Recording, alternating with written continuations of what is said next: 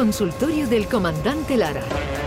Pregunten lo que quieran, que el comandante contestará lo que le dé la gana. Comandante Luis Lara, buenos días. Hola, buenos días, Jesús Vigorra, ¿qué tal? ¿Cómo estamos? Y la acompaña, claro que sí, ¿qué Andalucía, tal? ¿qué tal? Saludos, enormes abrazos, besos. David Gallardo, buenos días. Buenos días, pero hoy nos sentíamos vascos. Oye, sí, estamos un poco, un poco de Zarauz, hoy somos de Zarauz. Como esto que ocurrió, me dice, dice, oye Iñaki, que te has comprado un Audi A4. Dice, "Ah, ¿y, cómo te has enterado, Joseba? Dice, porque lo llevas colgado en la espalda. Dice, ay, es que me he bajado y se me ha olvidado quitarme el cinturón.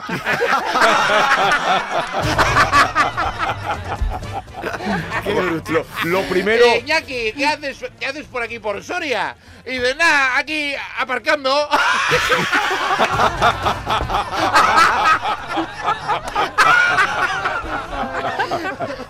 aquí cerca de casa. y voy en un salto. claro, la hostia, epa. Ah, Cuando va al País Vasco a hacer chistes de vascos. Sí, claro. ¿Sí? Hombre, claro, mete. Ah, Tenemos eh, chistes de vascos. Eh, Y, y- y- y cobra y todo. Claro, claro, nos llevamos también a los dineros. Mira, como este que lo paró la Guardia Civil. A ver, que va, que va usted, iba usted a, a 140, iba usted a 140 y por aquí solo se puede ir a 90. A ver, dime usted, dime usted su nombre, a ver, ¿cómo se llama usted? Para rellenar aquí la multa. Dice, pues me llamo Joseba Gómez Alcorta Aguirrechu Lavarría Goicoechea Gazmendia. Dice, pues, pues no iba tan rápido, siga. Bueno, no iba usted tan rápido, siga. Pasó de escribir la multa. Claro, tú para escribir todo eso, David. Bueno, bueno, a, a ver, lo primero eh, que queremos es felicitaros, felicitar al, al show del comandante Sí, Lara, sí. porque ayer cumplisteis 100 programas. Bueno, centenario, somos centenarios. Centenario será Sí. el próximo domingo cuando puedan ustedes escuchar este programa que hicieron ayer, y además con una especial dedicación a nuestro querido Carmelo, Hombre, Carmelo Dios, siempre en el Villar, recuerdo, siempre en el recuerdo, cuya el alma mater sonrisa, del programa. cuya risa siempre nos contagiaba a todos. Bien. Y, y, en fin, le hice hasta contar chistes aquí a Carmelo. Sí, sí, sí, sí. Algunas mañanas Los lo viernes. Qué Le- tío más grande, Le Carmelo. Dios hasta mío. contar chistes a Carmelo. Está iluminándonos desde ahí arriba, nos está iluminando para que vayamos por el buen camino, claro que sí. Eso es. Oye, eh, cambiarse de nombre. Sí, Ahora se lleva, ahora se lleva mucho cambiar de sexo, pero hubo una época, Jesús, lo recordarás, que la gente no le gustaba Sí. su nombre y se cambiaba, ¿no? Sí, sí, sí. sí, pues mira, pues esta historia viene a colación, qué bien, qué bien hilvanada, qué bien hilada, qué bien introducida. Claro, es que, eh, eh, comandante, ayer tuve aquí a Joana Jiménez, Sí, cantadora grande. hombre de las Y grandes. dijo que, que su madre estuvo a punto, a punto de ponerle de nombre Escarlata. Escarlata, Dios. Qué guapo, ¿eh? Porque No era una película ¿eh? que le gustaba mucho y de menos mal que no me lo puso. Vi Hombre, otra mira, película que mejor. aparecía una Joana y Y entonces. dijo, esta va a ser, claro, maravilla. y yo preguntándole si tenía ascendencia catalana. y te iba a llamar Carlata, eh, me cago en la mar. Pues como este hombre, ¿no? Que se encontraba Juan Caca, Juan Caca, ¿eh? Estaba este hombre bebiendo en un bar, estaba triste, el pobre alicaído, cabizbajo, meditabundo. eh, estaba allí bebiéndose una copita, se bebía otra, muy triste, diciendo que no con la cabeza. Y entró un amigo suyo, lo vio, hombre, Juan, ¿qué te pasa, Piché? Que te veo muy triste, estás ahí todo ahí con la moral por el suelo, que te veo en esa cara, ¿qué te pasa? Eh, y le dice Juan Caca, ¿tú crees que con este nombre, Antonio, puedo yo por la, por la vida? Que yo, Juan Caca, tío, Juan Caca, para todo, tío, cada vez que me preguntan el nombre, tengo que decir Juan Caca, y claro, la gente pues, se ríe, me mira, ¿eh?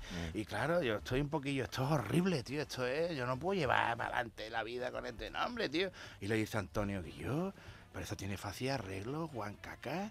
Eso ahora mismo, en estos días, puedes ir al registro te cambia fácil, que no te va a pasar nada, te cambia el nombre y venga, tío, y para adelante, sí, yo, ¿tú crees que yo que, que, que, eh, se puede hacer? Mañana mismo lo puedo hacer, hombre, claro que sí. Total, que al día siguiente eh, llegó al bar Antonio y estaba Juan Caca allí sentado bebiendo, pero muy feliz. Estaba allí, esta vez estaba con un gin tonic allí, hablando con la gente, riéndose. Y se fue Antonio para ahí y dice, Guillo, no veas, ¿eh? Hiciste lo que te aconsejé. Y dice Juan Caca, claro. Y claro, y te veo feliz, te veo feliz. Bueno, ¿y qué? ¿Cómo te puedes estar? Y dice, ahora me llamo Pedro Caca.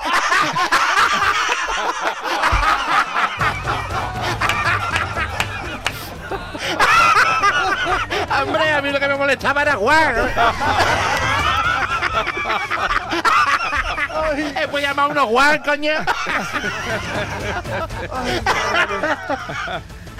Ay, Dios mío de mi alma, Ay. de mi corazón. Pues sí, Pedro Oye, Caca. Una de familias numerosas. Las familias numerosas, sí. eh, a ver, pues tenía una historia de familias numerosas por aquí, Tú ¿verdad? eras familia numerosa también, ¿no? Sí, sí, Tú sí, sí, sí, tú sí. sois Yo, tengo, hermanos, mi- ¿no? yo tengo cinco hermanos, somos, claro. Numerosos, sí, eso es claro. numeroso, Pero, ¿no? David, es que hoy vas a, a, a Puerta Gallola, ¿eh? Nos Sí, has dado sí, un sí, poquito sí, de... No le aire, No no me da respiración, claro. No Estamos aquí aprovechando ahí lo- lo- lo- minutos. los estertores del programa para contar pamplinas como esta.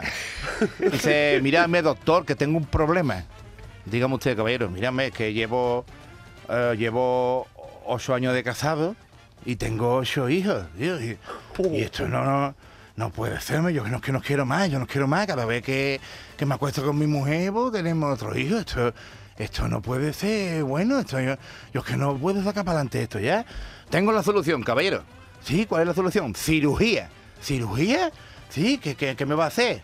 Le vamos a cortar a usted un testículo, ¿de acuerdo? Le vamos a cortar un testículo y así a lo mejor pues eh, paramos un poco esa potencia sexual que usted posee y a ver qué tal se, se desarrolla el tema con un testículo nada más. Venga, total, lo operaron y le quitaron un testículo y al año después apareció esto otra vez, doctor.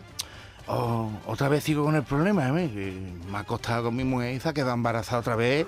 Y esto ya es que esto no puede ser, esto es impensable. ¿me? Tengo la solución, caballero. Cirugía. Cirugía, sí, ¿qué me va a hacer? Le vamos a cortar el otro testículo. ¿eh? Yo creo que cortándole a usted el otro testículo, yo creo que se va a hacer eh, cortar de raíz el problema. Así que venga, entró en quirófano, le quitaron el otro testículo y al año después apareció este hombre otra vez por la consulta. Doctor, otra vez el mismo problema, hombre.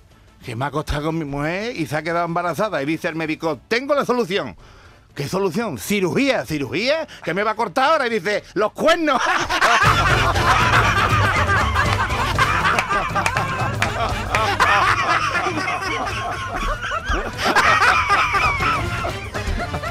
Ay, señor. ¡Ay, Dios mío! Este hombre tenía ocho niños y no eran suyos. El pobre. Bueno, ¡Ay, Dios mío! comandante, hace, hace un tiempo salió un estudio de que había muchos niños que no eran de su padre. Pues mira, claro que sí, ¿eh? To- son todos de Julio Iglesias.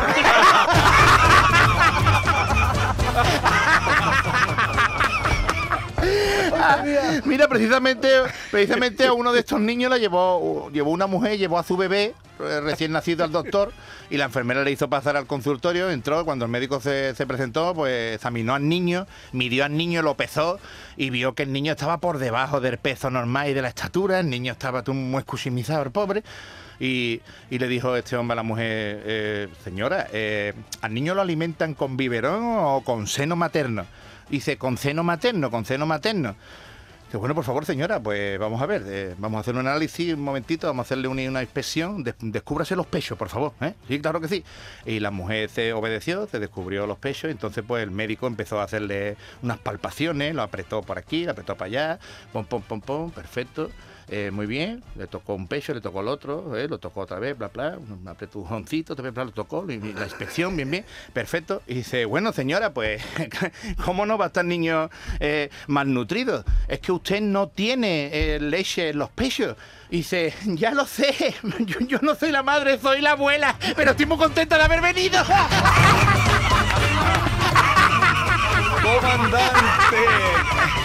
Cuídese hoy de los idus de marzo, comandante. Sí, venga, lucharemos contra ellos. ¿eh? La primavera está llegando ya, claro que sí. Adiós. Adiós.